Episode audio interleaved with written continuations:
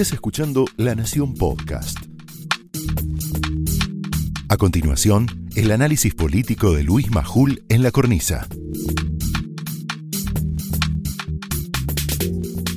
En cuarentena. El gobierno nos está volviendo locos. Locos a todos.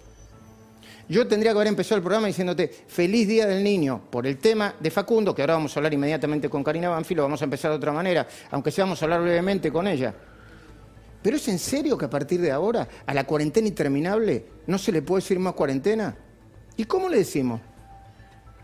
Y ya que estamos hablando de niños, en el Día del Niño, ¿cómo hacemos para explicarle esto a los niños? Que esto no es cuarentena, cuando apenas eh, eh, salen de su casa y hacen cinco meses que no pueden ir a la escuela. ¡Ey! Se olvidaron que hace cinco meses que los niños no pueden ir a la escuela. Los niños chicos y los niños grandes, los adolescentes, como los hijos de, Federico Andajasi. Ni ver a sus amigos. Claro. O sea. Hoy está viendo una foto de unos niñitos saludándose, además, el nivel de comprensión, de comprensión real a partir de sus padres. A ver, la cuestión no me parece solo semántico dialéctica, ¿eh? con el tema cuarentena, sí o no, qué cuarentena. Más bien siento que nos están volviendo locos. De veras, yo lo hablaba con Federico, que te vuelven locos. Pero además, dame, un segundo. Dame un segundo, Federico. Hace pocos días el presidente se reunió con, creo que eran tres empresarias. Tres empresarias, mira. En un espacio cerrado. Me, me corro a ver, a ver, la foto plena, por favor. En un espacio cerrado. Mira, ninguno llevaba puesto tapabocas. Ninguno, ¿eh? se suponen que mantenían suficiente distancia. Estoy, estoy... Infiriendo. Vamos, infiero que mantenían suficiente distancia. Pero, ¿por qué ellos sí y nosotros no? Y otra cosa más grave todavía. ¿Por qué los niños de Chubut, quizá una de las provincias más castigadas en materia educativa, no pueden volver a clases? Y el Poder Ejecutivo Nacional firma un decreto para la apertura de los casinos de Cristóbal López. Mira, ahí, tenés. Abiertos los casinos de Cristóbal López en Chubut. Una de las provincias que más ha sufrido la desastrosa política educacional, porque le, le, prometieron un pago a los docentes que no lo hicieron y estuvo parado casi todo el año pasado. ¿Te acordás, Federico? Sí, absolutamente, absolutamente. Pero además, vos decías los chicos, Luis. Eh, ¿Yo cómo le explico a mi hijo que no hay más cuarentena? Cuando me preguntó si iba a ir este lunes a, a la escuela, si mañana... No, ¿y por qué no si no hay cuarentena? ¿Vos te das cuenta el uso perverso que se está haciendo de las palabras? Bueno, yo te puedo dar mil ejemplos parecidos, mil ejemplos parecidos, o más graves todavía. ¿Te parece normal que en estos 150 días hayamos tenido que escuchar de la boca del presidente los adjetivos inmenso, ejemplar, para, mirá qué adjetivos, ¿eh? inmenso, ejemplar, para Hugo Moyano, el dirigente con la peor imagen de la Argentina? Vos preguntá cualquier encuesta, la peor imagen, pelean con Delía, son los dos que tienen la mayor imagen negativa, mil tienen imagen negativa, y una decena de causas de corrupción. ¿No te parece una vergüenza que nadie del gobierno haya dicho ni una palabra sobre el bloqueo ilegal, ilegal de camioneros a Mercado Libre? Con decenas de personas en un mismo espacio reducido. En un mismo espacio reducido. Y al mismo tiempo envía un decreto considerando un delito las reuniones sociales y familiares. Si lo hubiera si ese secreto lo hubiera publicado un gobierno no peronista, para no hablar de Macri, le dicen Hitler directamente. Y a propósito del dirigente inmenso y ejemplar, hoy te vamos a presentar una nueva denuncia judicial contra Moyano que puede cambiarlo todo. Yo te pido que nos esperes un segundito. ¿eh?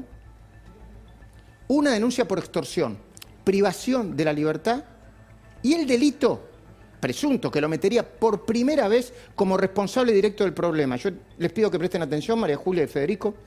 El delito está en el Código Penal. Se llama, empiecen a, familiarizarse con este concepto, autoría mediata en aparatos de poder. Voy de nuevo, autoría mediata en aparatos de poder. Vas a ver después eh, eh, cuál es el jurista alemán que lo impuso y en qué juicios lo impuso. Acordate, Eichmann, acordate de eso.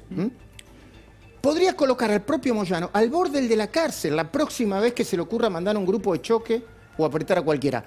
O si se comprueba lo que denuncia este pequeño transportista muy valiente, muy valiente, igual que Nancy Pastorino, se llama Alejandro Castells. Muy valiente. Los videos y testimonios que te vamos a mostrar más el testimonio de Castells, más el testimonio de su abogada, Florencia Arieto, es de altísimo impacto. La Argentina necesita mucha gente que se plante como él. Y hablando de volverse loco, ¿no te parece un delirio que en el medio de la pandemia el gobierno pretenda ampliar la Corte, reformar la justicia, regular una monatoria a la medida de Cristóbal López? Por lo menos 100 palos verdes le van a hacer ahorrar desplazar al procurador Eduardo Casal de un saque, intentar la expropiación de Vicentín, que hasta ahora le salió mal, y armar causas para meter presos a quienes se atrevieron a denunciar a Cristina. Yo dentro de unos días, acá vamos a hacer un programa especial, ¿sabes? No sabemos si el domingo o en otro día, un programa especial.